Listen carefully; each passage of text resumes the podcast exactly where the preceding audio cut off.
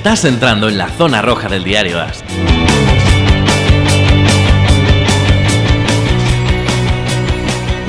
Muy buenas, señores.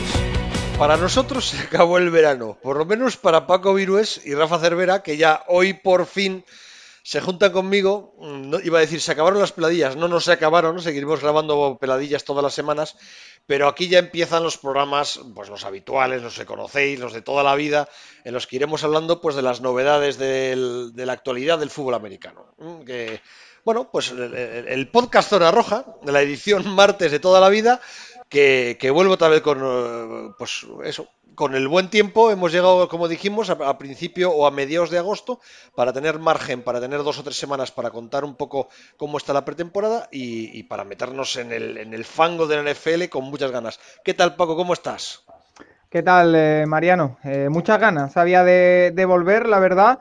Eh, cualquiera que, que solo nos eh, escuche por aquí ha pensado que tanto Rafa como yo hemos tenido cuatro meses de vacaciones casi, ni, ni mucho menos, ¿eh? pero sí que había muchas ganas de, recuperar ya la, tónica de cada, semana grabar con, contigo en, Zona Roja, hablar de, la NFL y ya queda pues eh, 12 días, quedan, eh, o 13, para que empiece la, temporada. Eh, debo decir que yo no, soy muy eh, ferviente seguidor de la pretemporada, pero bueno, para quitarse el mono por ahora sirve.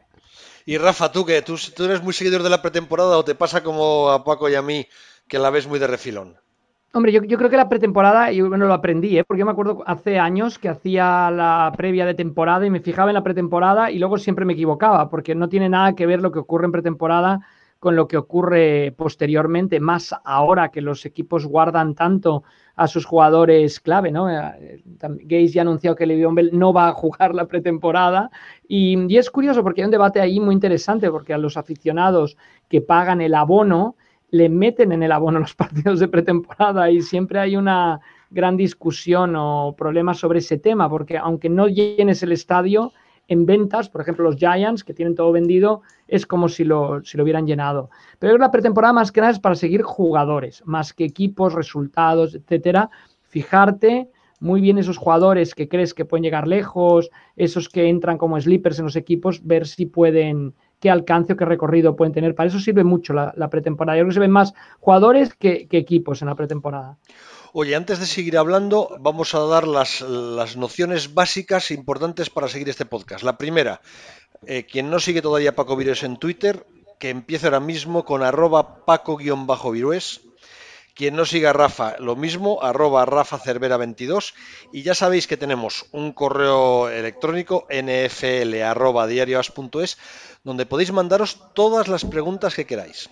Eh, y nosotros ya los vamos organizando. Bueno, los que seguís el podcast desde hace tiempo lo sabéis, que solemos dedicar pues el final del programa o incluso vamos metiendo preguntas a lo largo del programa, eh, pues los temas que queráis, de actualidad, de historia, de lo que queráis, hablamos de, de los temas que prefiráis.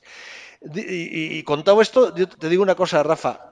Yo creo que lo mismo que dices tú les pasa a los entrenadores. O sea, estos cuatro partidos de pretemporada son partidos para que los casi 100 jugadores que hay se acaben convirtiendo en... Son 53, ¿no? Mira, eh, desconecto tanto que ya se me olvida.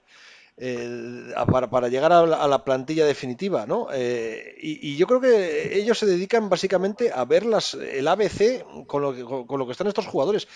Y yo es que veo mucha gente muy entusiasmada con eh, pues el quarterback de, de Arizona, o- pero a mí me parece que el plan de juego que están jugando ahora los equipos es tan básico, es tan elemental, que es muy difícil ver nada eh, eh, táctico. O sea, lo que puedes ver es el talento de un jugador y, y- y con cuentagotas, ¿no?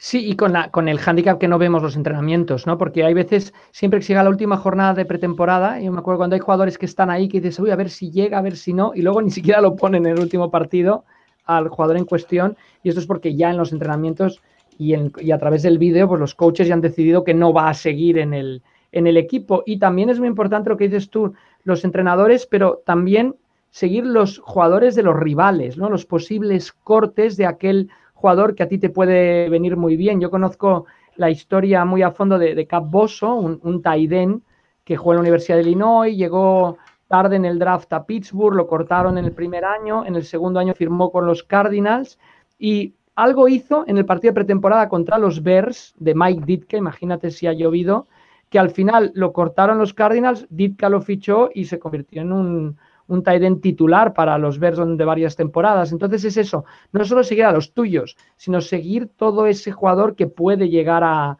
quedar libre en algún equipo. Y que básicamente, eh, Mariano, en la pretemporada mm, ningún entrenador va a desvelar sus cartas. Es decir, eh, yo creo que cada vez más, porque como decía Rafa antes, por ejemplo, Le'Veon Bell no va a jugar eh, pretemporada. ya hemos visto también en, varios años de los Rams en los que ya los suplentes juegan toda la pretemporada. Sirve sistemas, como tú has dicho, muy básicos y es simplemente una criba. Eh, se tienen casi 100 jugadores, tienen que quedar en 53, de los que a lo mejor 30 o 35 ya están muy claros. El resto es los que se lo tienen que jugar y la pretemporada sirve para contar ese tipo de historias heroicas, como la historia del receptor de, los Browns que durmió en un coche una semana mientras entrenaba para el workout y hace un touchdown de, recibiendo un, un, punt. O sea, ese tipo de historias es lo que vende ahora. Eh, los suplentes eh, se la juegan y, vemos partidos quizá incluso más intensos que antes, porque son jugadores que se están jugando muchas cosas, pero no vemos nada de lo que va a ser la, temporada. ¿Sabes lo que pasa?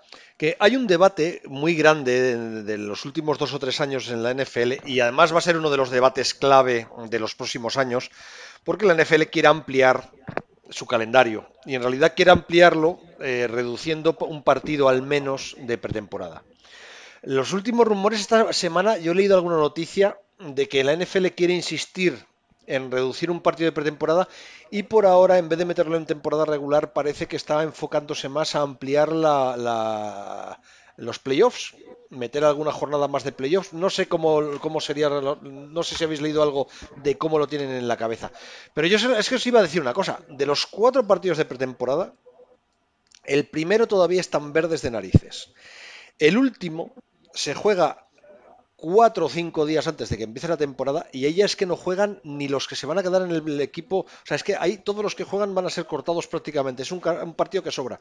Con lo cual, los partidos de pretemporada de verdad son dos. Pero yo pienso siempre una cosa, si reducen uno y lo dejan en, tres en vez de en cuatro, el primero van a seguir igual de empanados. El, tercero va a ser otra vez a falta de cuatro o cinco días para que empiece la temporada y no va a jugar nadie de nadie y vas a quedar, vas a dejar el, partido real de pretemporada en uno. Entonces, ¿cómo, se cuadra ese círculo? Rafa, además yo creo que Rafa sí que está muy a favor de cargarse los partidos de pretemporada, ¿no? Sí, yo, yo, creo que la, pretemporada es una especie eh, en extinción, ¿no? ¿no? ¿no? sé cómo se la van a cargar o de qué manera, pero yo creo que sí, porque casi todo el mundo la odia en la NFL. Yo creo que la clave, Mariano, sería em, fortalecer, por así decirlo, los scrimmage. O sea, potenciar scrimmage entre equipos controlados, donde puedas ver a los jugadores, etcétera, pero no haya riesgo de lesiones. Y yo, yo creo que, que los tiros pueden ir por ahí, ¿eh? Pero al final yo creo que, si se eliminan los partidos de pretemporada en su totalidad, al final sí que es verdad que hay muchos aficionados que no lo siguen, pero yo creo que le sigue siendo rentable a la NFL, porque lo sigue retransmitiendo, eh, lo sigue vendiendo y, al final eh, consigue estas historias que yo creo que le dan bastante vidilla a la, liga durante eh, estas semanas. Yo con lo que respecto a lo que has dicho, Mariano, yo veo ahí un problema, porque no es solo eh, lo de modificar el calendario y quitar una semana, si esa semana, ese último partido, se deja la semana completa y se añade un partido de postemporada por detrás, es decir, que la temporada sea una semana más larga, eh, sí lo veo bien porque tendrías, seguirías teniendo los mismos entrenamientos de pretemporada.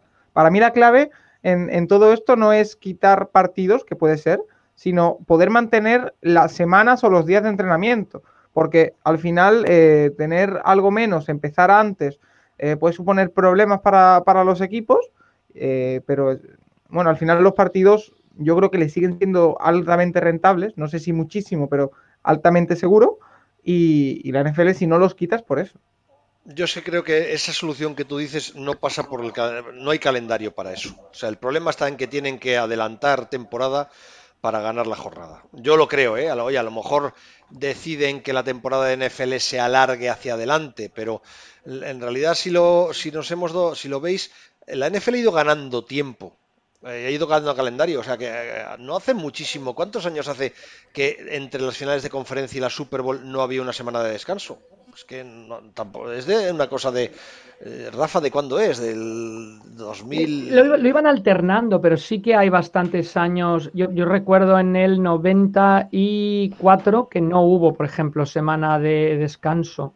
Eh, la temporada, sí, sí, la Super Bowl del 94 entre Cowboys y Bills. Entonces, no sé si fue la última o no, pero, pero sí, lo iban, lo iban modificando. A veces había, a veces no, y luego ya llegaron con este esquema que, que se, ha, se, ha, durado durante muchos años, que es eh, jugar la Super Bowl el primer domingo de febrero, porque antes, sí. antes se jugaba en enero, no, no podemos olvidarlo. Claro. Entonces, y ya que... no te puedes, como dices tú, ya no te puedes meter más, más, más en febrero. Claro, es que yo creo que la NFL no puede meterse más en febrero y, y tampoco puede adelantarse mucho en agosto porque los partidos en agosto, vale, están jugando partidos de pretemporada, eh, pero el calor, el calor, es mayor de lo, de, de lo normal y eh, ¿cómo se compensa eso?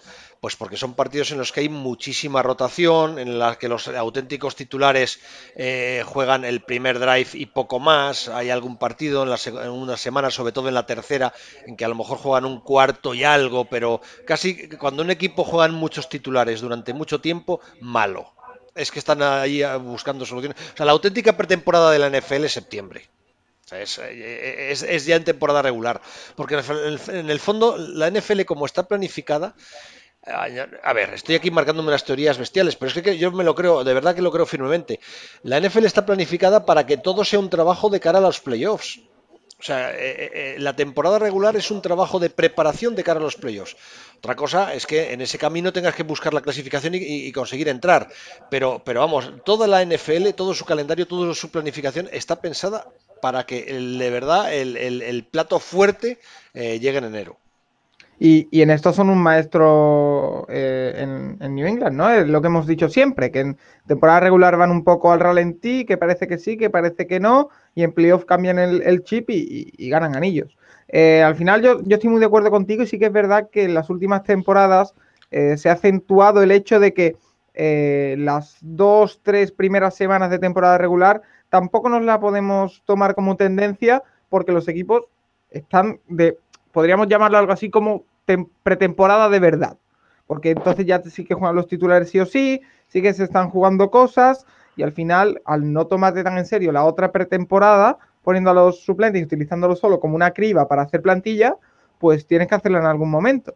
Así que, eh, bueno, eh, veremos en las primeras semanas seguro eh, resultados extraños, veremos cosas raras, pero bueno, a partir de ahí la pretemporada eh, se está extendiendo a, y se está comiendo una parte de la temporada regular que, como tú dices, en gran parte sirve para preparar playoff.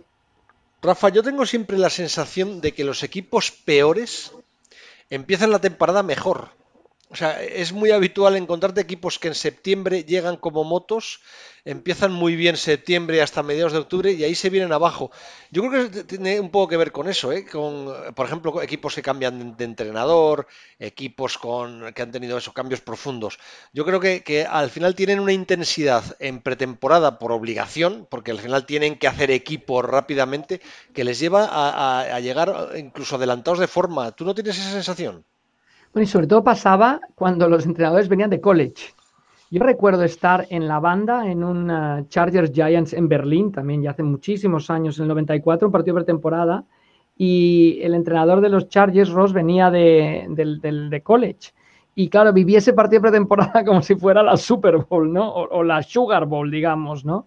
Y es lo que dices, empezaban súper revolucionados, bueno, lo acabó llevando a los Chargers a la Super Bowl, el único, la única vez que han llegado, pero sí que es lo que comentas, que, que van como hiper revolucionados, ¿no? En cambio ves los entrenadores que tienen más experiencia, que es muy importante empezar con una, establecer una dinámica ganadora, pero, pero claro, pensando sobre todo en que lo que comentabas, ¿no? En que lo importante llega llegue en enero. Y lo que comentabas de las fechas, de no irse muy a agosto ni irse muy a febrero, es que el fútbol americano era un deporte, o cuando se inventó, o cuando se empezó a jugar, de otoño. Enemigo del calor, pero también pues, enemigo del, del frío intenso, ¿no? Aunque haya muchos estadios techados, etcétera, hoy en día. Es que hay una, vamos, lo que decía antes que no ha acabado el argumento, pero no hace falta que lo acabe. yo le digo a cualquiera, si alguien tiene un casco, ya es que no le digo de fútbol americano, de bici. o sea, no de falta que, tiene ventilación. Cada vez se parecen más a los de bici, ¿no? Sí, pero vamos, los, cascos de bici están hechos y además es, divertido. O sea, los cascos caros de bicicleta, los cascos buenos, los, los super cascos, son cascos que lo tienen es una tremenda ventilación. De forma que tú llevas el casco en agosto y eh, por los canales que tienen los cascos consigue que eh, se mueva el aire y que, que no, y no pases calor. De hecho, esos cascos de invierno, digo de verano, tan buenos, tan caros, luego te lo pones en febrero y te mueres de frío y casi prefieres llevar un casco peor. Pero en el caso del fútbol americano no hay esa opción. Los cascos no tienen ventilación. Entonces, claro, como un equipo titular juega al, máximo nivel, al 100%, como se juegan los partidos de temporada regular en agosto, es que, eh, eh, vamos, es que hay, muertos, ¿eh? Y de hecho, vamos, llevamos varios años sin problemas, yo que también ha tenido que ver más la, vigilancia del doping, pero no sé si te acuerdas, Rafa, hará cosa de 10 años o 10, 12 años que hubo un par de muertos en pretemporada, hubo varias pretemporadas con varios accidentes, ¿te acuerdas? Sí, no, recuerdo exactamente la fecha, pero sí fue un jugador de línea de Minnesota eh, por un golpe de calor. También yo creo, Mariano, que ahí está lo que ya hemos hablado tantas veces, que la gente que nos escucha y no sigue mucho el fútbol americano lucina, el control de los entrenamientos con casco, con coraza, etcétera, ¿no? Yo creo que eso también ha influido en positivo. Un control también de la liga a eso, ¿no? Porque siempre hablamos de las conmociones, pero, pero mira, no, no del, del factor del excesivo calor que puede darse en training ese es un debate que eh, lo, tuvimos en mayo, junio en los últimos programas y, lo estamos aquí abriendo. Tú estás muy a favor de que desaparezca prácticamente el contacto en los entrenamientos, que realmente siempre dices que no hace falta. Y, los entrenadores de la NFL están muy en contra de que esté desapareciendo eh, eh, tanto contacto. ¿Cómo tienes tan claro que no hace falta o que no es necesario apretar tanto el acelerador en ello? Eh, yo, yo me, me, parece que, mm, bueno, que hemos hablado un poco que, que, lo aprenden todo esto o les vienen muchos aprendidos desde college, la técnica de placar y, entonces por eso no, yo, soy de la teoría, mucha gente dirá que no y, y, quizá ni un exceso ni el otro, que se aprende poco, ¿no? del, del, del del cómo, del cómo placar, del cómo bloquear, etcétera, en la NFL, ¿no? Que es más, más aprender la táctica, desarrollar las jugadas, ejecutarlas bien, a velocidad. Sí que quizá las defensas quedan así desarmadas, pero lo, que está claro es que los jugadores están más cómodos y no se trata de darles todo lo que pidan y, y cumplir todos sus caprichos, pero mm, podríamos hacer, dicen de Don Shula, el entrenador de los Dolphins, que también tuvo mucho éxito, o sea que los ejemplos que estoy dando son pésimos, porque estoy hablando de entrenadores ganadores en aspectos más negativos, pero que los Dolphins llegaban a entrenar hasta tres días, hasta tres veces al día en pretemporada.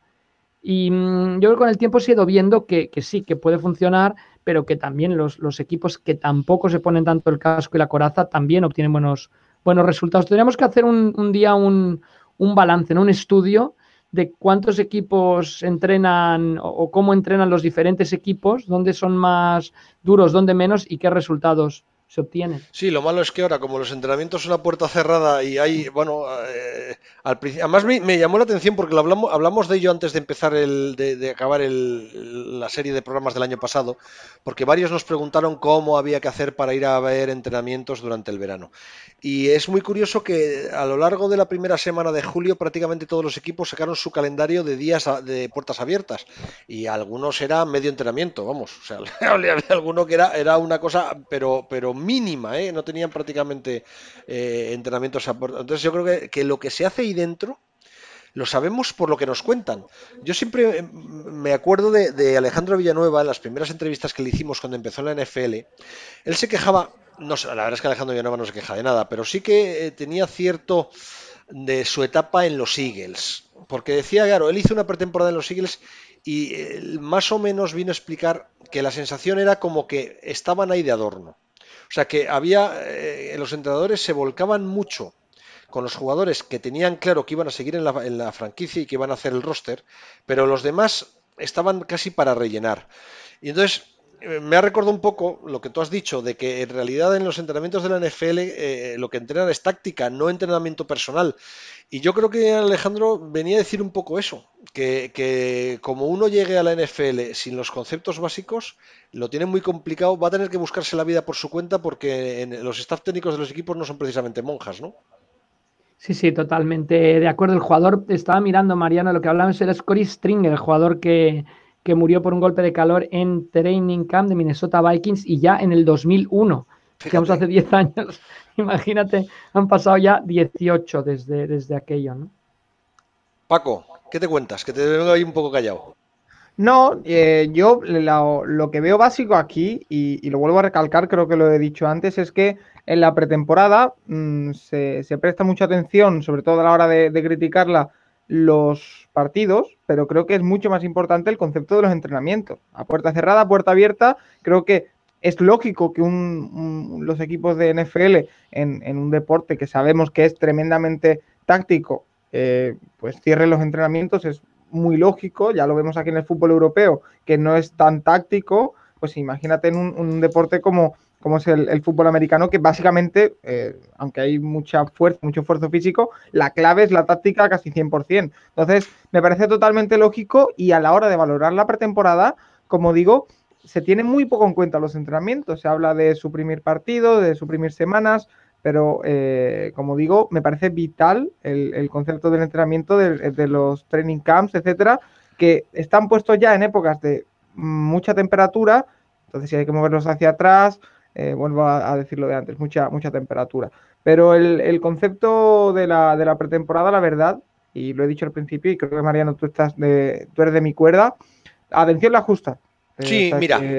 A partir de la semana 1 empezaremos a analizar equipos eh, ya cómo juegan, qué sensaciones nos dan, y aún así, ya como digo, va a ser un poco todavía espejismo, porque estarán haciendo precisamente su particular pretemporada los titulares, así que, bueno, yo te digo una cosa, yo en pretemporada picoteo. O sea, picoteo. Veo un rato de un partido, normalmente el primer drive. Yo creo que en pretemporada sobre todo hay disgustos. Sobre todo hay disgustos. Pero no solo por lesiones. O sea, ya grabábamos una peladilla eh, sobre los Bengals. Eh, eh, su elección de primera ronda del draft, el tío en el que iban a basar el, ajuste de su línea ofensiva, que es indispensable para que Cincinnati sea algo competitivo, se lesiona en el primer entrenamiento. Y además es muy habitual que los rookies se lesionen en el primer entrenamiento. Yo no sé qué es lo que pasa en los primeros entrenamientos, ahora me dice Rafa, pero lo, lo que os iba a decir, yo picoteo, pero cuando uno sigue un equipo, o sea, uno que sigue a los Browns, se pone a ver los cuatro partidos de pretemporada. En realidad, él lo que está buscando es fundamentalmente eh, ver cómo, cómo actúan sus primeras selecciones del draft, tres, cuatro primeras selecciones del draft, o sea, estáis todos con la boca abierta mirando a esas selecciones altas del draft a ver cómo actúan. Y los ¿En los últimos años buscábamos alguna victoria? Sí, alguna victoria. Los buscaban victoria en pretemporada, ¿no? Y luego lo otro que buscan son sorpresas. Esos, que, a ver si hay suerte y aparecen esos dos o esos tres nombres que nadie sabe quiénes son, que juegan un buen par de partidos, porque a ver, entre nosotros, el otro día el chaval que hizo el retorno para touchdown fue una historia bonita, pero sus opciones de hacer plantilla son mínimas. Muy pocas. O sea, cero coma. Y de hecho todos los años hay tres o cuatro jugadores en pretemporada que llaman la atención por historias bonitas y prácticamente ninguno hace roster. Pero al final la gente está buscando en sus equipos eso, los dos o tres jugadores de, de primeras rondas del draft a ver cómo están y esos dos o tres nombres que eh, aparecen de milagro en agosto y que a lo mejor tienen algo que decir después, ¿no? Claro, y uno de ellos, porque esto me lo, me lo ha contado Rafa fuera de micro esta mañana, porque yo la verdad que, como te digo, la estoy siguiendo muy vagamente. ¿eh? He seguido algo de los Browns, como te digo, lo he visto, porque al final, bueno, le sigo un pelín más de cerca, pero no he visto ningún partido completo, ni mucho menos. He visto highlights.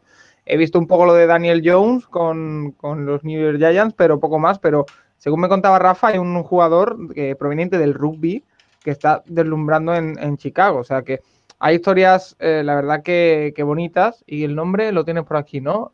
A Christian Wade y es en Buffalo, en Buffalo, no en Chicago. No, sí, sí, correcto. Bueno, ya hemos hablado aquí del programa este del, del Player Pathway que se ejecuta por tercer año en el cual un jugador internacional va a pretemporada usando una excepción todavía de la NFL europea, así la colaron a la Asociación de Jugadores.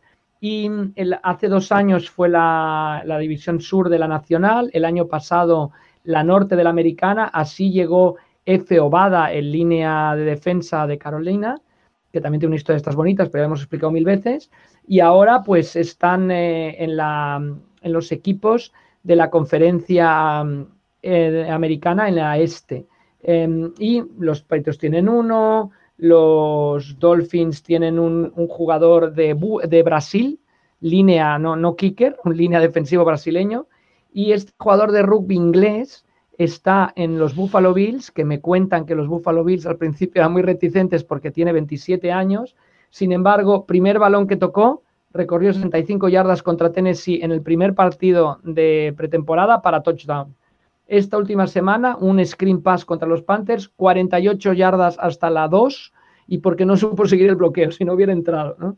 Pero bueno, vamos a ver qué ocurre, pero lo que decíamos, ¿no? Es seguir jugadores de estas historias, a ver qué hace el hombre de rugby, pero desde luego, aceleración es increíble la que tiene. Vamos a ver si puede adaptarse al fútbol americano. Me encanta como Rafa, eh, porque además te haces forofo, o sea, desde que te conozco, ¿eh? cada vez que aparece un jugador no estadounidense de alguno de estos programas, eh, puedes a lo mejor no, no haber estado siguiendo la, pretemporada eh, con, mucha, con mucho interés, o, pero eso no te lo pierdes, ¿eh? Bueno, me decía Lister Kirkwood, dice, qué pena que cuando existían los Dragons, que por cierto llevo un, polo de los Dragons y Paco es... doy fe, doy fe. que no hubiera habido estas cosas o que no hubieran, bueno, yo creo que en el fondo todo tiene su timing, ¿no? Y lo que sí que está claro, y de ahí que se montara la academia y todo, que, empieza a ser el timing, en la NBA hay 200.014 jugadores internacionales y en la NFL poco a poco los va a haber habiendo también. Sí, es una cosa que en la NBA empezó hace pues 20, 25 años, ¿no? con la primera llegada de los europeos que además eran era como muy exótico y es que de repente en la NFL está empezando a coger velocidad y cada vez aparecen gente de, más de más partes. Pero bueno, y, os iba a decir, os decía antes en el argumento que, me está llamando la atención también, que es lo que no quieren ver, lo, lo que decíamos antes. Los jugadores, digo, los aficionados en pretemporada lo que quieren es evitar disgustos casi más que llevarse alegrías y hay, hay disgustos por las lesiones y también por jugadores que pinchan. A mí me llamado la atención, eh, o me está llamando la atención la, pretemporada de Rashad Penny, que yo era un running back eh, en Seattle que pensé que este año sí que iba a dar el salto de calidad. Y, la pretemporada ha sido horrible hasta el punto, o por lo menos hasta ahora, o no, está jugando nada bien. Y, sí, pero eh, ahí, Mariano, hay que ver hasta qué punto es realmente mal un bajón de calidad o un bajón de punto de forma o, que se está reservando. O sea, puede ser también que, eh, se esté probando otro tipo de cosas, otro tipo de, esquemas más, como hemos dicho, no, hay mucha profundidad táctica, pero sí que algunas cositas se prueban de cara a la, temporada, muy básicas, pero se prueban eh, a intentar salir por eh, una parte del bloqueo en lugar de otra, cuando, como hacía la temporada pasada, ese, ese tipo de cosas, y a lo mejor es simplemente falta de, de pruebas. Yo es que soy muy reticente a, pensar que un jugador por no estar bien en pretemporada pincha. No sé, yo, eh, yo te digo una cosa, hay casos, hay jugadores que se están jugando la titularidad. Y ahí sí que hay una batalla de pretemporada. Es una batalla muy corta, porque es una batalla de, primer drive, de dos drives como mucho. O sea, es una batalla de, de cuarto y medio como mucho. Pero en ese cuarto y medio eh, eh, ahí hay una batalla por ser el titular. Efectivamente, esa batalla es más en la cabeza de los jugadores que en la cabeza del entrenador, que yo creo que lo tiene bastante más claro. Pero un jugador ya veterano, que, es el caso de Rashad Penny de segundo año, que en su, eh, no, tercer año ya, ¿no? Rashad Penny, no, me acuerdo ahora mismo, pero bueno, que, tiene un, un, fracaso como el que tuvo el año pasado, que parece que en las últimas, porque en el mes de diciembre vimos un Penny que nos dejó boquiabiertos. Eh, lo que se espera de ese jugador es que vuelva como una moto. Y las sensaciones, oye, que todo el mundo puede tener un partido malo, dos partidos malos y más en pretemporada. Pero a mí me parece que sí que despierta, e-, ese tipo de cosas sí que despiertan dudas, ¿no? No, a ver, que estoy de acuerdo contigo, que luego puede llegar a Penny y hacer una temporada de mil yardas. Pero tú has visto lo que has visto hasta ahora y quién crees que va a ser el running back titular de los Seahawks. Carson. Claro, es que, es que la pretemporada que está haciendo es tremenda. Lo poco que ha jugado, los cuatro dice que ha jugado, con un sistema sencillo, con todo lo que queramos decir, porque además te digo una cosa, el juego del running back es en el que casi menos influye eh, el sistema. El running back es coger el balón y talento, ¿no? Sí, en la mayoría de casos sí. Bueno, tiene que entender lo que están haciendo en la línea, tiene que ser listo en ese aspecto, tiene que eh, verlo rápido, pero bueno, sí, básicamente a eso le podemos llamar talento en sí. Lo que sí tengo curiosidad, Mariano, es con, e, ese planteamiento que haces, eh, de que el entrenador ya lo tiene en la cabeza, eh, con, porque ahora, básicamente, una de las cosas que se, están vendiendo en la, prensa americana y, en toda la prensa sobre NFL, también te lo pregunto a ti, Rafa, es el tema de las batallas de quarterbacks. ¿Son reales? Es decir, eh, se está hablando de una batalla entre Mariota y Tannehill en Tennessee, se está hablando de la batalla en, Washington con Haskins y con... ¿Se me ha ido? y con Keenum y se está hablando de la de Miami. Eh, ¿Son reales o realmente eh, Flores, eh, etcétera, etcétera, tienen claro quién es su quarterback titular? Porque, mm, por ejemplo, Flores ya le he visto dudar y decir, parecía que Tannehill, perdón, que Fitzpatrick iba a ser el, el, titular por encima de George Rosen, pero ya le he escuchado decir que eso no es exactamente así. O sea, ¿realmente existen esas batallas? Sí, por supuesto que sí. Yo creo que existen sobre todo en esos sitios donde no está claro, el, ya lo hablábamos aquí al, fichar a Tannehill, el tema de Tannehill Mariota. Yo creo que hay sitios en los que no está claro. El caso de Washington viene Haskins, el propio Gruden lo critica después del primer partido. Ahí está Kinum por delante en esa batalla. Pero que es una batalla que también se libra o se libra más en los entrenamientos, yo diría, que en los propios partidos. Y yo creo que sí que hay esa batalla, esa pugna, y yo creo que se da en muchas posiciones eh, y, que es, una batalla entre dos jugadores, un, entrenador que quiere mm, clarificar una, situación y muchas batallas que quizá la de coreback es muy clara, porque la vemos, quizá la de running back en Seattle que comentaba Mariano, pero en otras pueden haberlo y no nos damos ni siquiera cuenta, ¿no? el entrenador yo creo que tiene su lista y sobre todo estamos hablando de una batalla titular sí o no, más que mm, a este me lo cargo o, no, ¿no? Que es, que es quizá la batalla, ahí es cuando es más dramática ahí es cuando los que llegan a la liga y por eso lo, fenomenal de aquella eh, liga que se formó y que duró cuatro semanas o, de la NFL Europa antes, la segunda oportunidad que tienen esos jugadores que ya llegan al training camp prácticamente sentenciados. Oye, ¿hay algún jugador a ver, eh, has abierto temas. Es que además has, definido. Para mí, eh, hay dos guerras. La guerra por del que quiere entrar en la lista de 53 y la guerra por el que quiere ser titular. Y en esas dos batallas, yo creo que probablemente el entrenador principal, el coordinador ofensivo, el coordinador defensivo, están más en quiénes van a ser los titulares y probablemente el resto del staff estaba más preocupado o más eh, fijándose en eh, me quedo con este, me quedo con este otro, dar consejo, pero efectivamente hay una batalla importante por quién va a ser el titular. Lo que pasa es que yo creo que de las batallas que hay de quarterbacks, me parece que todas están bastante más claras de lo que, de lo que se ha dicho. Tomás, iba a pedir, decirte una cosa, Rafa. ¿Sabes o tienes en la cabeza algún jugador de los que estaban en esa liga que duró nada, que, esté teniendo una buena pretemporada? No, todavía no te has fijado ninguno, ¿verdad? A ver, le paso a Paco, que desde luego que, tiene, que tiene gente en mente. Bueno, eh, estoy mirando aquí un poco eh, qué, ha, pasado en esta semana. Sí que he escuchado hablar de varios jugadores que están haciendo plantilla, o sea que yo creo que la Allianz se ha servido de, acicate para que muchos jugadores den el salto a la, NFL de nuevo, ¿no? en algunos casos, o de por primera vez, pero eh, destacar, eh, bueno, quizá hay alguno por ahí, te, lo, miro porque como te digo, tengo algún nombre en la cabeza, pero quería eh, confirmarlo, pero sí que es verdad que se está dando una tendencia de que, bueno, que estamos viendo jugadores que de verdad les ha servido la, la Allianz para, para volver. Sí, no sé. A ver, lo que iba, iba a entrar en, los en el debate que has abierto. Tienes muchas ganas de hablar de Daniel Jones. ¿Cuál es el lío de Daniel Jones? Cuéntanos. Eh, bueno, yo creo que el, lío de Daniel Jones es que, eh, como todos sabemos ya a estas alturas de la película, Nueva York y los Giants, pues igual que se, se puede hacer el paralelismo que con los New York Knicks en la NBA.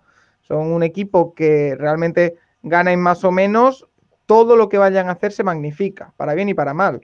Entonces, eh, hay ya un run run eh, con Eli Manning eh, de hace un par de años, que, bueno, hace mucha gente ya lo ha, retirado hace, como te digo, un par de años y a la mínima que un suplente suyo lo haga bien, eh, pues va a sonar y se le va a pedir por delante de, de, Manning.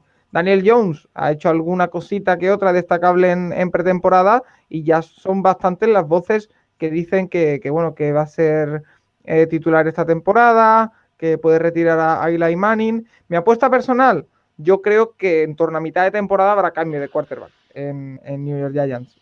Mm, porque creo que no les va a ir excesivamente bien durante la temporada y no tendrán nada que perder. Pero mm, bueno, son este tipo de cosas que en pretemporada se tratan y, que si pasaran durante la temporada no tendrían tanta atención, pero que uno, al ser los Giants, dos, al ser Eli Manning y ser, y tres, ser pretemporada, pues se toma por, por ahí. Se tomó en una, en una posición muy alta Daniel Jones, eh, fue una gran sorpresa y quizás eh, se, empieza a ver que eh, no estaba tan mal hecha esa elección, sigues pensando que se le eligió muy arriba la primera ronda, pero bueno, empieza a demostrar cositas. No, es que el problema para, o sea, yo creo que todo esto se, se calienta básicamente porque la pretemporada de Daniel Jones, sobre todo, bueno, el, primer partido jugó un partido perfecto, o sea, lo que estuvo es que jugó de maravilla y a partir de ahí se volvió a abrir el debate, pero es que es un debate que está abierto en los Giants desde hace tanto tiempo que ya llega un momento que, casi te agota, ¿no? Dice, eh, yo no sé, a mí me parece que no hay duda, o, por lo menos de entrada, que el titular en principio de la temporada es Siley Manning. Eh, yo pienso un poco como tú. Eh, va a depender de cómo transcurre la temporada cuando empieza a jugar Daniel Jones. Pero yo es que los demás debates de, que hay ahora de, quarterbacks, a mí el de Rosen Fitzpatrick me parece que no hay debate, por mucho que se abra. No, yo creo que es el más abierto. Sí, a mí me parece que Rosen... Yo creo, porque mira, yo creo personalmente, y te, lanzo un, dato antes de desarrollarte esto. Eh, mira, he encontrado ya un dato bastante interesante sobre la Allianz, y es que 95 jugadores que el año pasado jugaron en la Allianz han firmado por equipos de NFL, 72 siguen todavía en los rosters. El equipo que más ha, eh, más, eh, el equipo de la Allianz que más equipos ha colocado es, eh, que más jugadores, perdón, es Arizona Hotshots con 9 y después Atlanta con, con 8. O sea que 72 jugadores me parece un dato bastante interesante. Mm. Entonces, a lo que iba Además está en las cifras que nos auguró Rafa Cervera eh, cuando le hice la pregunta. ¿eh? ojo a Garrett Gilbert, que probablemente se quedará de. Creo que se puede quedar de reserva de Baker Mayfield en, los Browns. Vamos a ver. Hay una historia muy curiosa con Gilbert y es que eh, coincidió en el mismo instituto que Baker Mayfield. cuando Gilbert era de cuarto año, Mayfield era de primero. Gilbert estaba rankeado como un jugador cinco estrellas, un recluta cinco estrellas, y Mayfield solo era de tres. Eh, Gilbert eh, fracasó en la universidad y empezó a rular por, equipos de la, NFL y Mayfield eh, consiguió, bueno, sabemos toda la historia universitaria, que tuvo que entrar en la universidad sin tener beca, se ganó el puesto y la beca y ya hasta el día de hoy y vuelven a coincidir en, Cleveland. Además, Mayfield era amigo del hermano pequeño de Gilbert. Es curioso, ¿no? De pequeño Mayfield quería ser como Gilbert y ahora de mayor Gilbert quiere ser como Mayfield. Exactamente. Entonces, el, debate que, te decía, Mariano. Eh, yo es que el, tema de, Fitzpatrick y, Rosen, mm, yo veo una clara disyuntiva, una clara diferencia de opiniones entre la gerencia y, el banquillo.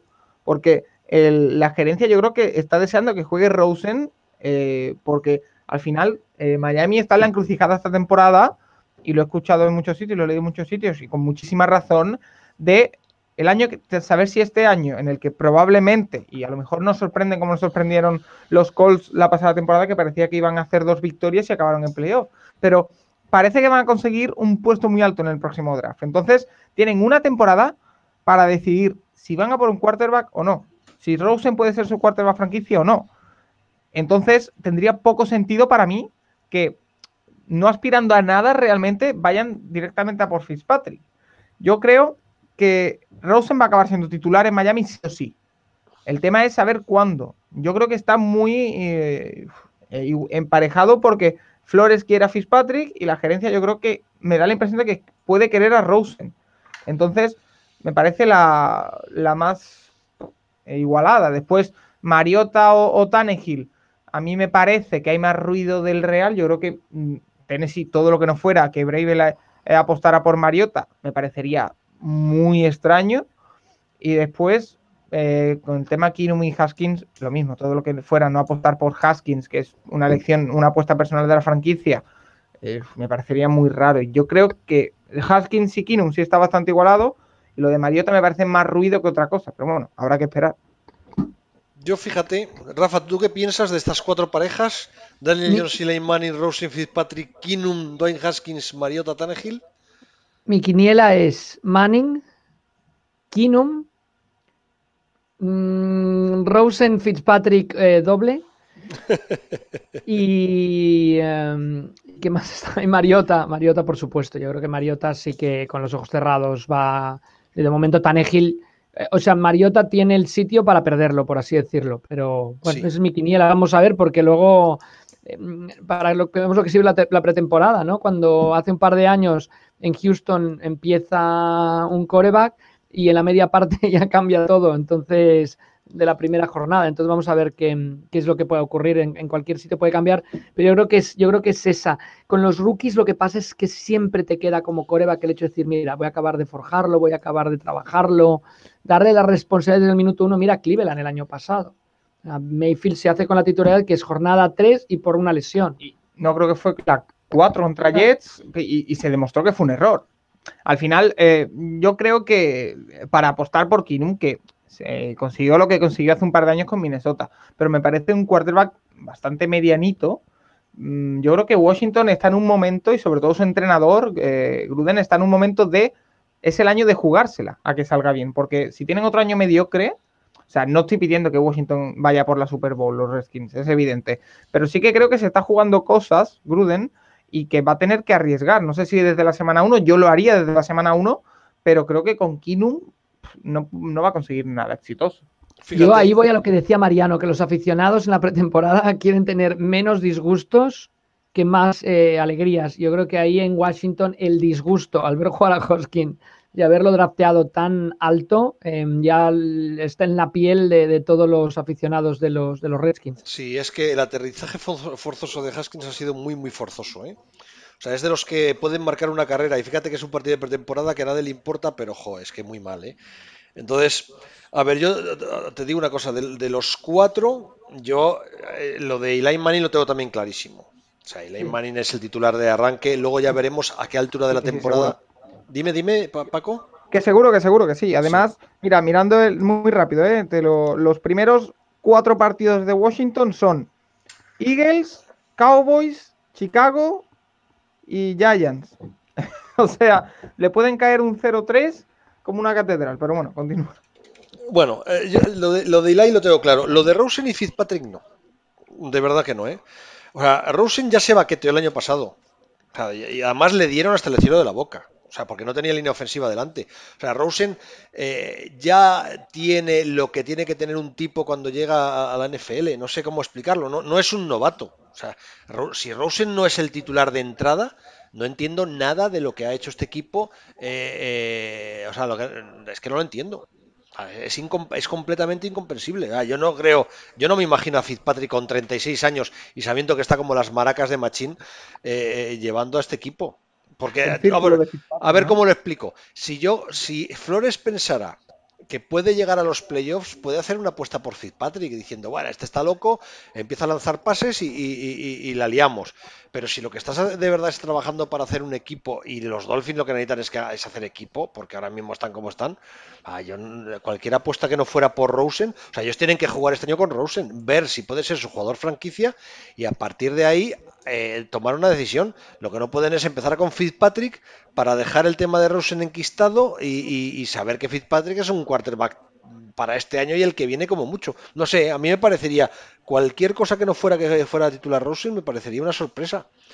En el tema de Kinum y Haskins, aquí estoy un poco a, la inversa. Igual que yo creo que en Miami no tienen ninguna opción de nada, que es un, es un año para hacer equipo, yo creo que Washington le pasa como el año pasado, es mejor equipo de verdad de lo que casi todo el mundo piensa. Entonces, ellos van a dar la pista de si creen en eso o no. O sea, si Gruden empieza con Haskins, es que va a tirar la temporada y lo que va a hacer es hacer equipo.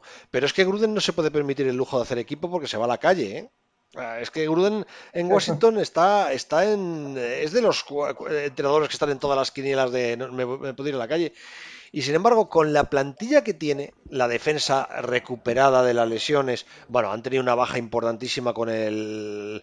Pero vamos, yo creo que. Alford, ¿no? Sí, eh, yo creo que ellos pueden con Kinum tener plantilla para luchar. De verdad que sí que lo creo, que por lo menos pueden competir.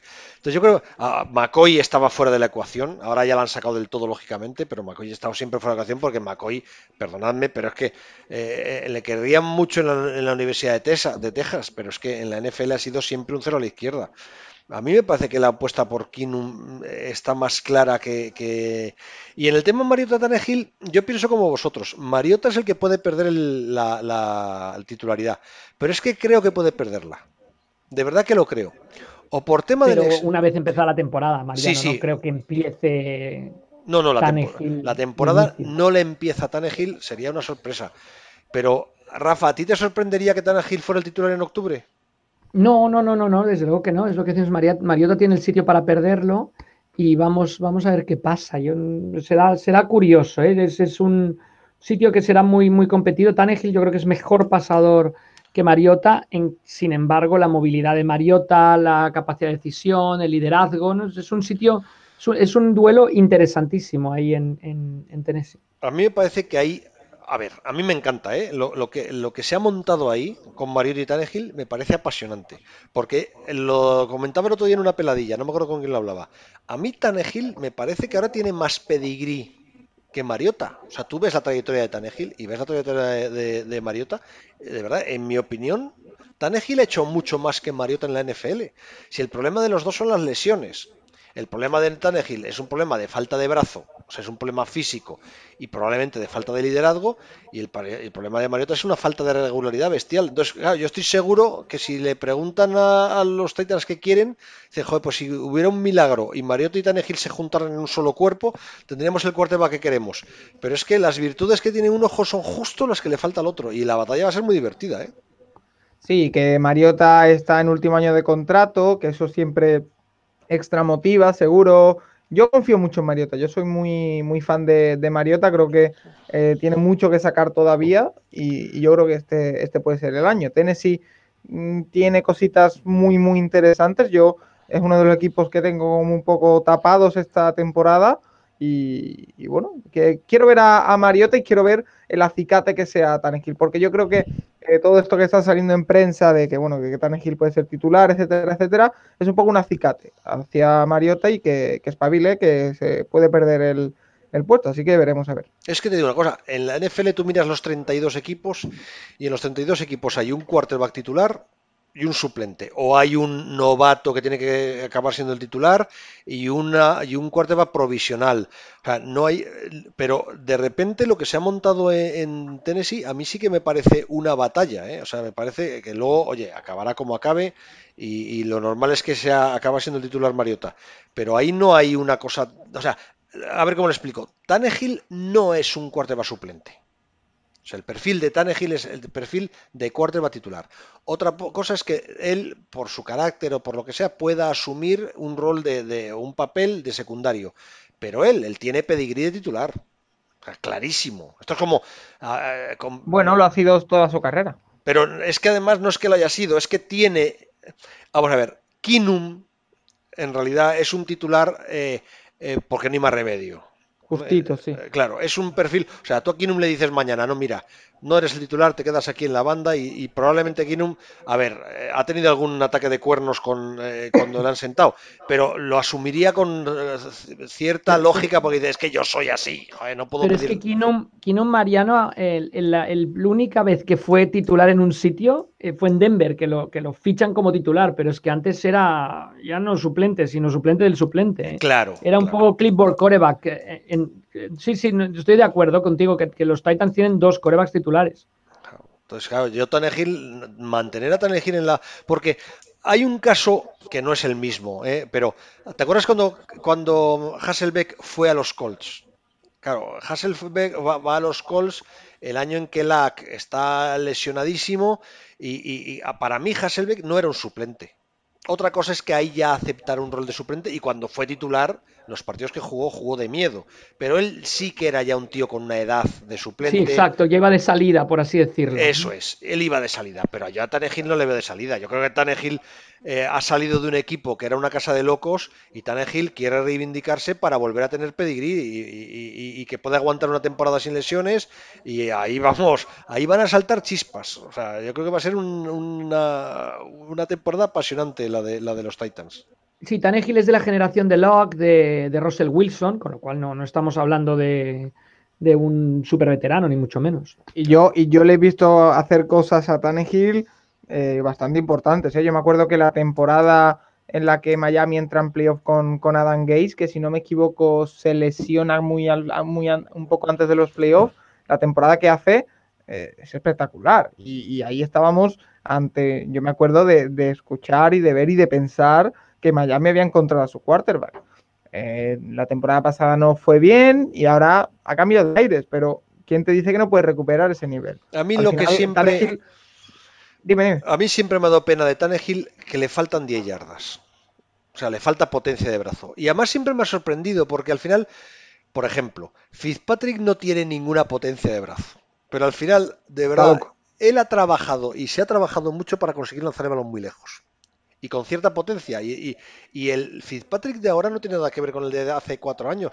Me voy a ir a un caso que, os vais a echar las manos a la cabeza porque pero, pero, eh, porque es muy extremo, pero es que es real. Drew Brees ha trabajado mucho durante toda su carrera para solucionar un problema que tenía en el hombro desde el principio que le, impedía lanzar fuerte. Y Brees tiene una potencia de brazo bestial porque ha hecho un trabajo físico increíble. A mí siempre me ha sorprendido que, que digo que no haya mejorado más en ese aspecto. Rafa, ¿no se puede mejorar el físico? ¿Un tipo que lanza sin fuerza no puede lanzar con más fuerza? Sí, sí, desde luego. O con la fuerza necesaria para hacer daño, ¿no? Las cosas que siempre se le criticaban a Tom Brady hasta hace poco, ¿eh? es que no tenía eso, pero sin embargo era capaz de cuando necesitaba poner la pelota donde, donde quería. Yo recuerdo claramente los Steelers en el primer partido de, playoffs que se miden a, Brady, ya, ya en, la, en la segunda, la segunda Super Bowl que ganan los Patriots, retándolo a, tirar largo y, se los comió tirando largo. Claro, entonces, yo creo que, sí que se pueden trabajar las mecánicas, sin lugar a dudas. Porque eso es lo que me parece que le falta a Tanegil. Pero bueno, oye, ¿algún tema más de pretemporada que no sea el casco de Antonio Brown que merezca la pena sacar, eh, eh, Paco? Bueno, yo eh, voy a barrer un poquito solo para casa y prometo no hacerlo mucho.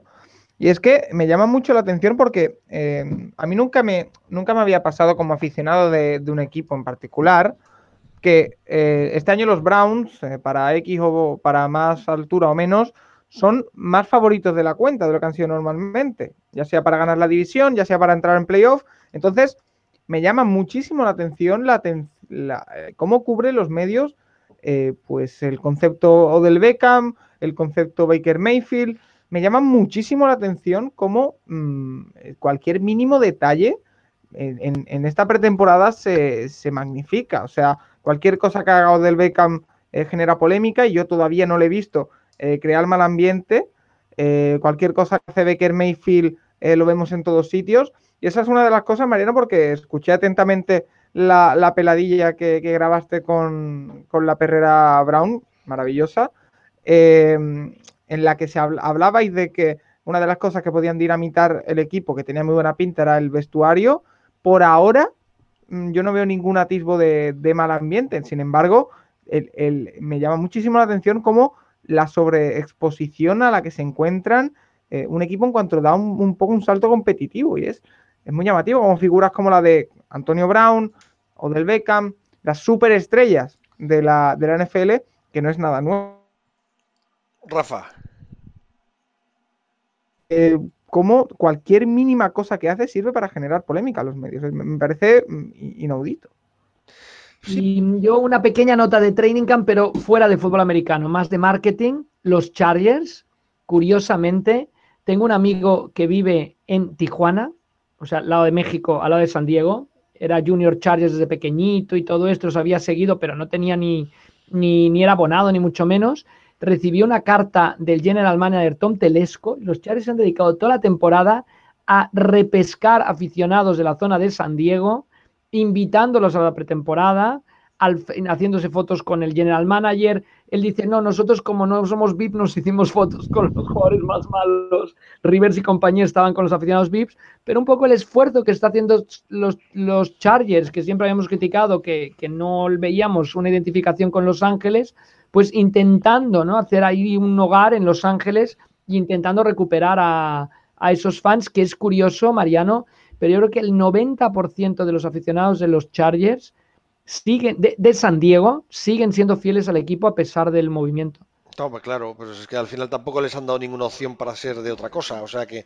No, pero que, que no, que no han tenido una... una no, no, están enfadados ni mucho menos, ¿no? Eso es curioso. Yo, además, yo creo que el, el, aficionado estadounidense es diferente al europeo, ¿eh? se toman las cosas de otra manera, con otra calma, eh, asumen, yo creo, ¿sabes? Eh, al final es tan difícil ganar la Super Bowl, lo que hablamos siempre, que, hay cierta resignación y se ve el deporte de otra manera. O sea, no creo que haya el... Eh, lo hay, ¿eh? porque hay el forofismo que existe en Europa, lo existe en Estados Unidos, pero yo creo que hay una mayoría que entienden que esto es un espectáculo y que lo ven de otra manera. ¿no? Pero lo que has contado no tiene nada que ver con ningún movimiento de, la franquicia otra vez hacia el sur. O sea, ellos... Eh, eh, no, ha habido ningún rumor de que haya... No, no, no, no, parece que, que, se afiance el proyecto de Los Ángeles. De hecho, les enseñaban el nuevo estadio que está por hacerse, etcétera, y les decían que podían escoger ya el sitio. Bueno, obviamente un movimiento de venta clarísimo, pero parece que se afianza el proyecto Los Ángeles, que yo la verdad hasta... Yo lo dudaba la, la, temporada pasada. Sí, sí, no, aquí no. También te digo una cosa, ¿eh? Para ir de San Diego a, a Los Ángeles a ver ocho partidos, no, no, está al lado, está al lado. Eh, pero vamos, está al lado, pero es un viaje en avión, ¿eh? De una hora, pero no mm. deja de ser, ¿no? ¿Cuánto tardas en coche desde...? No sé si tres horas ¿eh? en coche. O sea que irse tres horas y de tres horas vuelta para ver un partido, hay que tener un amor a los colores que no sé si mucha gente. Bueno, como de Madrid a Zaragoza. Eh, sí, sí, es un viaje, es un señor viaje. Pero vamos a ver, no, es, está al lado en, en, medidas estadounidenses. Pero, pero para ir a ver un, espectáculo del tipo que sea, meterse tres horas de coche, o bueno, en avión es una hora, o sea, el viaje en avión es un viaje, no llega ni a una hora, son 40 minutos, y, pero bueno, eh, también eh, para ir en avión tienes que llegar al aeropuerto con cierto tiempo, tienes que luego ir del aeropuerto, o sea que tiene su margen. Pero... Son, Mariano, lo acabamos de, lo estamos mirando Rafa y yo, son 124 eh, millas, dos horas y cuarto de coche, ¿no? Dos horas y cuarto. Más, más el tráfico. Más el tráfico. no, por eso te decía tres horas por decirlo, pero bueno. Oye, eh, llevamos hablando casi una hora y hay un tema del que quería hablar con vosotros. No sé si para sacarlo hoy de verdad fuerte, porque no podemos hablar ya mucho más de un cuarto de hora o una cosa así, pero sí para incoarlo, porque tengo un aficionado, Sergio Cuesta, que me ha mandado bastantes correos desde que... Ah, yo creo que además que cuando anunciamos que queríamos hacer las peladillas, si el primer correo no fue suyo, poco le falta. O sea que. Em, y ha insistido en varios correos diciendo que él quiere dar un paso más a la hora de ver eh, fútbol americano. Que quiere. Ah, que, él ve el fútbol y quiere aprender más. Él habla de que tiene tres frentes abiertos, un tema de, libros que leer, ¿eh? qué lecturas hay que se puedan leer. Luego, la forma de ver partidos. Y luego habla del Madden. Ah, no es ningún chaval, ¿eh? O sea, que es un tipo que ya tiene. no es un chaval de 20 años que diga, no, es que. No, no, es un tipo que. Eh, y claro, está profundizando, pues está leyendo el libro de Rubén Ibeas, está leyendo libros en, en, inglés y está intentando ver los partidos como lo que se suele contar de, de no intentar no ver el balón, sino fijarse en otras cosas incluso eso, está empollando el Madden para aprender la táctica a través del Madden. Y yo eh, quería aprovechar hoy para preguntarle a Rafa, yo creo que este, de, esto podemos hablar más adelante, pero a, lo mejor hoy dar unas pistas de, Rafa, ¿tú qué haces para ver un partido de fútbol americano? Tú has leído muchos libros, has leído muchos libros de fútbol americano. No, a mí me gustan más los libros de historia de fútbol americano. Vamos, que los libros que te hacen, pues, un poco enamorarte de ¿no? la historia, la tradición, la, todas estas cosas, más que los libros de táctica en sí. Para táctica yo creo que está bastante bien eh, vídeos, ¿no? De, jugadas, etcétera, cosas en, yo creo que hoy en día en YouTube tienes de todo, pero ya prometo informarme dónde habría que mirarlo. Yo creo que el, fútbol americano da un salto muy grande. durante los años 70, yo diría parte de los 80, todos los equipos juegan con dos wide receivers, un tight end y dos running backs. De hecho, si nos vamos a los Cowboys, que ganan la Super Bowl tres veces a principios de los 90, nos acordamos perfectamente, ¿no? El, fullback, Emmitt Smith de running back, eh, Johnston era el fullback, eh, Jay Novacek el tight end y los dos wide receivers, Alvin Harpin y, Michael Irving, ¿no? Con Troy Aikman de coreback. Y de ahí de pronto hay la evolución a poner tres wide receivers, a poner ya cuatro, etcétera y tal. Entonces, al haber tres wide receivers, ya empieza la duda de a quién cubro, ¿no? Porque en la, formación que decíamos antes, pues lo típico, dos cornerbacks, un strong safety, un free safety. Y a partir de ahí es donde los corebacks empiezan más a improvisar, a decidir ellos, más improvisar sobre algo establecido y entra la era Peyton Manning, que si os acordáis señala a un jugador y él decide un poco en base a lo que ve en defensa si va a correr o va a pasar. Yo lo que, lo que creo que es apasionante del fútbol americano es que hay dos maneras de atacar. El, atacar por vía terrestre, por, por tierra, corriendo, o atacar pasando. ¿Y eso por qué se hace? Pues depende un poco de cómo se coloca la defensa generalmente. Entonces yo creo que hay que ver dos cosas para mí para dar ese pequeño salto. Una es la defensa y la figura clave, la posición es el strong safety. Si el strong safety o, el, cuarto linebacker o, o, un cornerback sube a lo que le llaman la caja para, para tapar la carrera, entonces tenemos que ver pase o los engaños que pueden provenir de, venir de, un, de una formación de pase. Si por el contrario está atrás, entonces, claro, tienen la opción de, correr y hacer daño corriendo el ataque.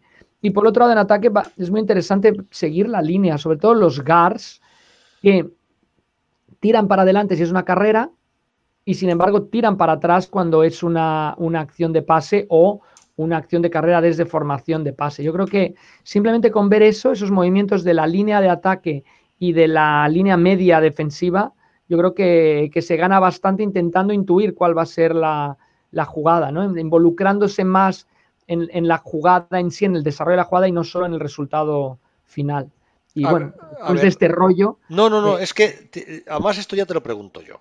no es que nos lo pregunte Sergio, te lo pregunto yo. Eh, yo he visto durante muchos años los partidos ah, con Manolo Arana, al que conoces tú mucho mejor que yo. Yo me sentaba a ver los partidos, veía la televisión, él estaba en su casa en Barcelona o en Zaragoza, al otro lado del teléfono. Y acababa una jugada y me decía, Mariano, mira en la repetición cómo el Gar se ha tropezado y entonces se ha levantado un poco tarde y entonces hayan cambiado la jugada y entonces si te das cuenta el linebacker no sé cuántos ha hecho no sé qué y ponía la repetición y pasaba todo lo que había contado eh, Manuel Arana. Chico, yo tengo un problema. Cuando veo a 22 tíos moviéndose a la vez, solo soy capaz de ver a unos pocos. ¿Cómo hacía Manolo, cómo hace alguna gente para tener una visión tan global de lo que está pasando en una jugada? Bueno, quizás un poco de talento, ¿eh? Yo a mí me, yo no, yo no puedo, yo, a ver, yo lo que recomendaría también es, hacerlo sencillo, ¿eh? o sea, no por querer ver al gar derecho perderte el pase. O sea, que, que, también es, es, interesante. Yo creo que es, que es ir ampliando poco a poco el tema de la, de la visión de, juego, pero que... no sé, se ve un partido para disfrutarlo, ¿eh? Tampoco, no sé, es como el que va a la ópera. Yo, yo me gusta mucho la ópera, pero no sé diferenciar un do de un re, pero me gusta. Pues también yo creo que, también me explico, es importante eh, también hacerlo con sencillez, ¿no? Yo es que creo que has dicho una palabra clave. O sea, gente como, como Manuel Arana, como Rubén, Rubén Ibeas, que tienen un talento especial, que yo no tengo, por ejemplo. Claro, es que pues, yo creo, pues bueno es que es la, palabra, lo del talento. O sea, es que hay gente que tiene un talento especial para ver las cosas en directo. También te digo una cosa, yo creo que hay una parte muy grande de estudio hay una parte de haber jugado. Ah, Rubén no ha jugado, eh, eh, Manolo sí que juega fútbol americano. La gente que juega fútbol americano ve las cosas más fáciles porque, porque, porque le suenan. Pero también te digo una cosa, de repente vemos a Tony Romo en una retransmisión decir la jugada que va a, que va a hacer el equipo en cuestión y, lo repiten en 40 vídeos de YouTube porque es sorprendente que un tío sea capaz de anticiparse. O sea, que no hay tanta gente que tenga, que tenga ese talento. Entonces yo lo que, lo, que pienso... Pero también has mencionado a Romo, Romo estudia mucho los equipos que va a retransmitir, o sea, casi los estudia, o no casi, sin el casi los estudia como si fueras el coreback que juegue contra ellos. También en eso hay, hay mucho de, preparación. Claro. Claro, es que yo es lo que, lo que le respondería a Sergio y a todo el mundo, porque más es una pregunta que me hacen repetidamente eh, muchísima gente. O sea, hay mucha gente que se agobia porque ve fútbol americano y se da cuenta de que se le escapan muchísimas cosas. Y entonces busca la manera de que no se le escapen. Yo, yo tengo una opinión. O sea, para ver lo que pasa en un partido de fútbol americano hay que verlo cuatro veces. ¿No, Rafa? O diez.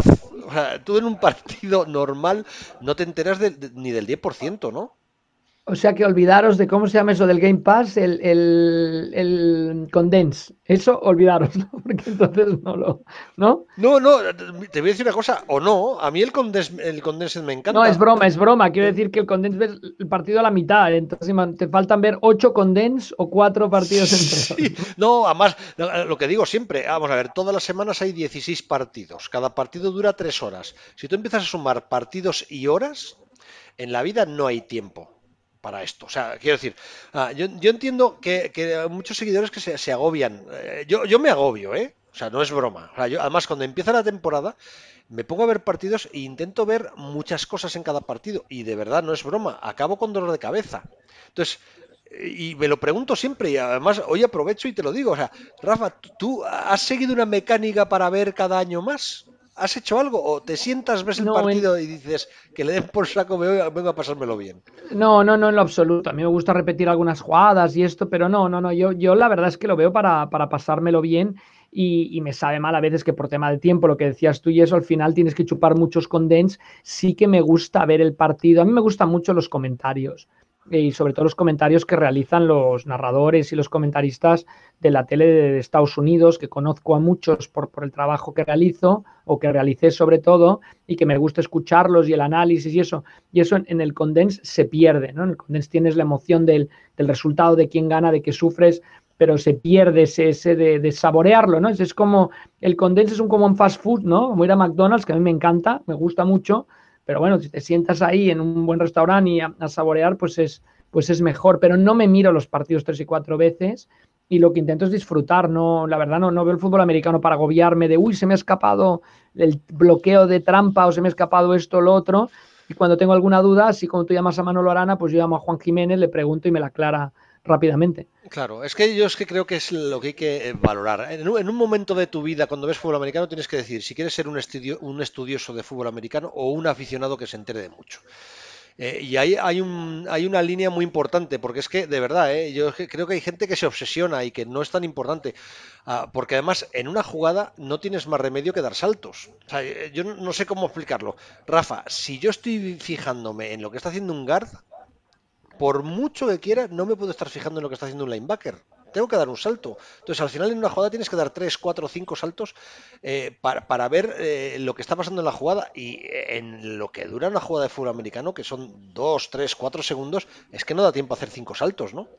Y los que a veces bueno, alucinan con Tony Romo, también hay una persona en la unidad móvil que le está diciendo, Tony, que te va a dar la repetición del GAR. O sea que también que sabe mucho, pero que también tiene todo un elenco de personas que le ayudan mucho. ¿no? No sé, no es que son temas, porque con la pregunta de Sergio, ya te digo que le he hecho varias veces, ha insistido, porque es un tema que se ve que le preocupa, y no es el único, ¿eh? O sea, tengo más correos, lo que pasa es que no me he dado cuenta de recopilar antes de sacar este tema. A mí me pasa una cosa con un tema que es el middle linebacker. A mí el juego de los middle linebackers me parece apasionante, y ver cómo se mueven eh, tanto en o sea, el, movimiento este-oeste, o sea, de un lado a otro del campo de los buenos linebackers es un placer, pero ver de verdad el trabajo que está haciendo un linebacker en un partido de fútbol americano es dificilísimo, salvo que estés muy en la cabeza en eso, porque suelen aparecer en el momento del placaje. Antes no los ves, porque es que como estés mirándole a él no ves la jugada, ¿no? Claro, y que al final, eh, eh, bueno, es lo que, lo que hemos dicho, ¿no? Al, final, por obsesionarse, al final acabar incluso no disfrutando y que al final yo creo que más importante que ver el, juego, las cosas complicadas o los conceptos difíciles es entenderlos para que quien te lo explique, ya sea, bueno, los ejemplos que hemos dicho, Rubén Ibeas, Juan Jiménez, el mismo eh, Manuel, eh, los podamos entender una vez que verlo directamente, porque es increíblemente complicado. Y además, eh, Mariano, quiero recalcar, porque lo has dicho al principio y por experiencia personal, a mí me ha ayudado mucho. El concepto de el videojuego del, del Madden a mí me ha ayudado muchísimo, porque por ejemplo, es una cosa muy, muy tonta, pero eliges la jugada por tipo de jugada, por eh, qué quieres hacer, eh, si ir en largo, si ir en corto, y una vez antes de empezar la jugada, tú puedes ver dibujada sobre el campo la ruta que va a hacer cada jugador, eso en ataque, por ejemplo, entonces, o, la defensa puedes ver hacia dónde va a cubrir, etcétera. Ese tipo de cosas yo creo que también son muy didácticas y, ayudan mucho, o sea que ese tema de, de jugar al Madden para aprender también me parece bien, pero repito, cuidado con lo que has dicho, con agobiarse, con porque al final acabas eh, tratando el, fútbol americano, algo que es un, es un, espectáculo, un espectáculo, un deporte, una diversión, como algo mm, quizá, no sé si llamarlo así, pero demasiado serio y, acabas por no disfrutar. Sí, no, a mí, porque además, digo, o sea, el Madden está muy bien para ver el guion. Vamos a ver cómo le explico. Si un equipo está jugando en no huddle o si un equipo está haciendo una serie de formaciones o varía esas formaciones, el Madden te ayuda a interiorizarlo y entonces estás viendo el partido y entonces estás viendo, pues eso, si un equipo está jugando no huddle o si está haciendo formaciones más abiertas. Te digo una cosa, eso se ve muy bien en el, en el Game Pass en los partidos condensados. Cuando tú ves un drive condensado, que no hay parón, como te están poniendo todas las jugadas muy seguidas, a ver, ahí no ves si están jugando en no huddle o no, porque te están quitando el momento del huddle. Pero ver las secuencias de ataque, eh, cómo están variando pase carrera, cómo están jugando más abierto, más cerrado, cómo cambian las jugadas, en un partido condensado se ve muy bien, se ve muy bien. Lo que pasa es que te pierdes pues lo que cuenta Rafa, es que al final en una buena retransmisión te están explicando muchísimas cosas. Pero también te digo otra cosa, Rafa, es que los analistas de los partidos de televisión en Estados Unidos tampoco entran a, profundizar en cosas súper complicadas, ¿eh? No y, no, y no deberían, ¿eh? porque la idea es hacértelo sencillo, ¿no? Explicarte algo complicado de forma sencilla. Yo creo que el que lo haga mejor, el mejor de esto era el famosísimo John Madden, pues, pues es el que mejor lo hace, ¿no? El que le puede hacer que lo entienda a cualquiera. Entonces, yo, a ver, podemos hablar de este, este tema, además se lo digo a Sergio, si quiere que insistamos, pues nos lo trabajamos más y hacemos un programa un poco más dedicado al tema de cómo sacarle todo el jugo a un partido de fútbol americano. Pero yo creo que la, clave es, es, no agobiarse. Yo, a ver, hay cosas que son muy buenas. Ver fútbol americano acompañado de otras personas que saben de fútbol americano es muy bueno. ¿Por qué? Porque uno se fija en una cosa, otro en otra y al final entre todos ven muchas cosas. Uno en su casa solo ve menos cosas. Eh, yo eso lo he notado, ¿eh? O sea, yo cuando veía lo que te digo, los partidos con Manolo, veía cosas que ahora no veo y aprendía cosas que antes no aprendía y sobre todo descubría jugadores que ahora no descubro. Luego, cuando tuvimos aquí la sección, que estaban Michel, estaba Pepe, estaba Fernando y estábamos aquí todos el domingo, nos pasaba lo mismo, es que aprendíamos mucho unos de otros solamente viendo y comentando lo que estábamos viendo. Pero eh, a partir de ahí, yo creo que esto es disfrutar, de verdad, disfrutar y, no agobiarse y tomárselo con calma. Y que uno quiere profundizar en temas tácticos, mucho mejor que el libro de Rubén Ibeas no vas a encontrar, pero además te os lo digo en serio, ni en inglés. O sea, es el libro, ese concepto de sacarle el máximo jugo a cada posición, no lo hay en, eh, en, muchos sitios. El libro de Rubén es ideal para eso. Luego hay libros muy buenos de táctica. Recomendar, yo no sé, chico, porque además es de verdad, yo nunca he sido un estudioso ni creo que lo vaya a ser. Y, creo que ninguno de los tres que estamos aquí tenemos intención de eso. Vemos el fútbol de otra manera. Eh, lo, que, lo que he dicho antes, lo de hay que intentar no mirar el balón. Sí, es verdad, pero tú tienes que saber dónde está el balón. Entonces, eh, perder de vista el balón muchas veces es malo. Hay gente que ve tan bien el fútbol americano que es capaz de decirte dónde está solamente por los movimientos de los jugadores. Pero de verdad merece la pena llegar a ese punto. Yo creo que lo de no mirar el balón es verdad, pero tiene un límite, ¿no? Rafa, ¿tú miras mucho el balón o no lo miras mucho? Sí, sí, por supuesto. Y además es un juego en el que se trata de engañar, eh, o sea, que pienses que el balón lo lleva otro, ¿no? Entonces, sí, sí, claro que sí, claro que miro el balón. Sobre lo que te comentaba era más que nada inicio de jugada, ¿no? De lo de fijarte un poco en las defensas que hay en la caja y el movimiento inicial de la, de la línea. A mí me ayudó mucho, lo, he contado varias veces y en este programa también, eh, cuando empezó Alejandro Villanueva en los Steelers, yo no me había fijado de verdad en los tackles en la vida. O sea, pero jamás. Lo que podía estar mirando era el defensive end, pero no al tackle. Y de repente empecé a fijarme mucho en Villanueva, además no porque yo tuviera un empeño para ver cómo estaba jugando, sino porque se me iban los ojos. Y descubrí que viéndole a él jugar, estaba viendo muchísimo más que él jugar. Veía una gran parte de la jugada. Pero también os lo digo, me perdía parte de la jugada.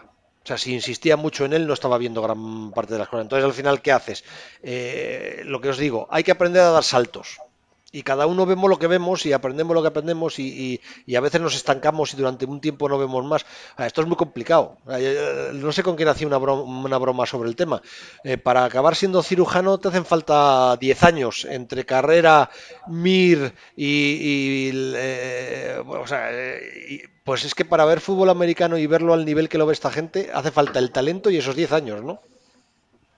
Sí, sin lugar a dudas, y el, fútbol americano es el único deporte que no se acaba, que, continúa, o sea que puedes ir profundizando todo lo, que quieras, pero bueno, puede agobiar tanto como el ajedrez, ¿no? Son los únicos dos deportes que te pueden volver, te, pueden trastornar. Y tenemos que irnos, que Rafa se tiene que ir ya. Yo simplemente comentar, Mariano, que empieza la liga universitaria, ¿eh? Empieza ya la liga universitaria, este jueves Clemson empieza la defensa del título y que ya iremos comentando a ver, a ver cómo va, por supuesto. Este año no tenemos ningún español al que seguir, ¿no? No mm, directamente, quizás nos encontremos alguno por ahí perdido en algún sitio, pero no, no, no directamente o no con, posibilidades de ser All, All, American, etcétera, ¿no? Rafa, eh, rápido, me han, me han, llegado también varios correos de gente desesperada, quiero ver la liga universitaria y no sé cómo. No hay manera, ¿verdad? No, no, no hay manera. Y de momento, además, es complicado. Sí que puedo comentar aquí, sin dar eh, detalles más profundos, que la, ESPN, que tiene los derechos de televisión para España, eh, con una cadena grande, ha firmado un acuerdo con el cual esta cadena podría optar a dar las principales bowls ya no voy a decir más, o sea, el que quiera averiguar más que, que, que, se mueva. Entonces, nosotros estamos bastante fuera de la ecuación, porque no somos una cadena grande ni mucho menos, ¿no? Pero, pero bueno, de, momento, de momento no, o sea, de momento eh, hay eso y yo creo que esta temporada podremos hacer eh, poca cosa em, para, para promoverlo, pero bueno, sí que lo iremos informando desde aquí y sí que hay, ¿no? Los, los, eh, el ESPN Player, Paco, esto para poder verlo en inglés. Sí, ESPN Player que funciona bastante bien, tiene una suscripción mensual y, y tienes ahí partidos, si no, hay foros en los que se suben a posteriori, etcétera, etcétera, pero en directo, bueno, o ESPN Player o, poquita cosa más y, se dan algunos, los que da ESPN solo, no, no se dan todos ni mucho menos. O sea que para verlo solamente con ESPN Player, poco más. Ya soluciones de estas alegales, las que sea, pero... Eh, y luego, mira, para la semana que viene, eh, Paco, a ver si nos puedes decir los nombres de algunos foros para poder ver partidos, aunque sean diferido. Sí, sin problema. Y estoy justo, mira, es que lo, estoy buscando, pero no lo, no lo encuentro. Eh, leí hace poco hace poco, hace un par de semanas o tres, una, un, artículo en el que sí que se hablaba de que había un, un coreback eh, de no me acuerdo qué universidad, que su madre era española y él le hicieron una entrevista y él decía que se sentía español, etcétera, etcétera, y que tenía bastante buena pinta. O sea que creo que ahora mismo está en último año de instituto y que ya tiene, ha firmado con una universidad grande. Todo esto te lo estoy diciendo porque lo leí hace dos o tres semanas, me sorprendió mucho, pero no me lo apunté. Eh, lo estoy buscando y, yo creo que tendremos por ahí va, a sonar también. Si lo, si lo encuentro, lo, pasaré y lo, y lo ponemos también o lo contamos la semana que viene. Bueno, pues. Estamos en pretemporada aquí también, ¿no? Estamos, sí, estamos, además, hemos recién llegados. Pues ya despedimos el primer programa, ya lo sabéis, este jueves empieza la Liga Universitaria. Hoy hemos empezado nosotros nuestro, o hemos retomado nuestro podcast Zona Roja. Ya lo sabéis, si queréis seguirnos en, Twitter, a Paco Paco-Virués, a Rafa Rafa Cervera 22. Si queréis hacernos cualquier pregunta del tema que sea para que os la contestemos, nos mandáis un correo a nfl.diarias.es y ya sabéis que yo voy a seguir eh, grabando las peladillas. Si queréis entrar conmigo a hablar durante media hora, 20 minutos o una hora y cuarto del tema que sea, si del juego que dé, pues eh, eh, me mandáis un correo y tan contentos. Dime. ¿En alguna peladilla has cumplido lo de los 20-30 minutos? Yo creo que no, ¿eh? Sí, sí, sí, sí, sí. Vamos a ver, las peladillas que estoy haciendo son previas y al final las previas son largas, no hay más remedio. Pero sí, ha habido... o sea que yo, he escuchado bastantes y no es que lo alargues ni nada, sino que es, que da para eso, vaya. Da para eso, pero sí que ha habido varias que no han sido de previas que han durado media hora. Hubo una ha habido varias, no me acuerdo ahora. Una que hablamos, por ejemplo, de, de estas eh, fantasies de pago eh, que, se, que, en España no se pueden jugar, duró media hora. Eh, ha habido. Eh, la, la, filosofía es que duren media hora y de verdad que yo creo que en el futuro, eh, en cuanto dejemos de hacer previas, los programas serán más cortos, entre otras cosas porque o los hago más cortos o no voy a poder hacerlos. O sea que. Pero bueno. Y dicho esto, un abrazo y hasta la semana que viene. Hasta la semana que viene. Hasta luego.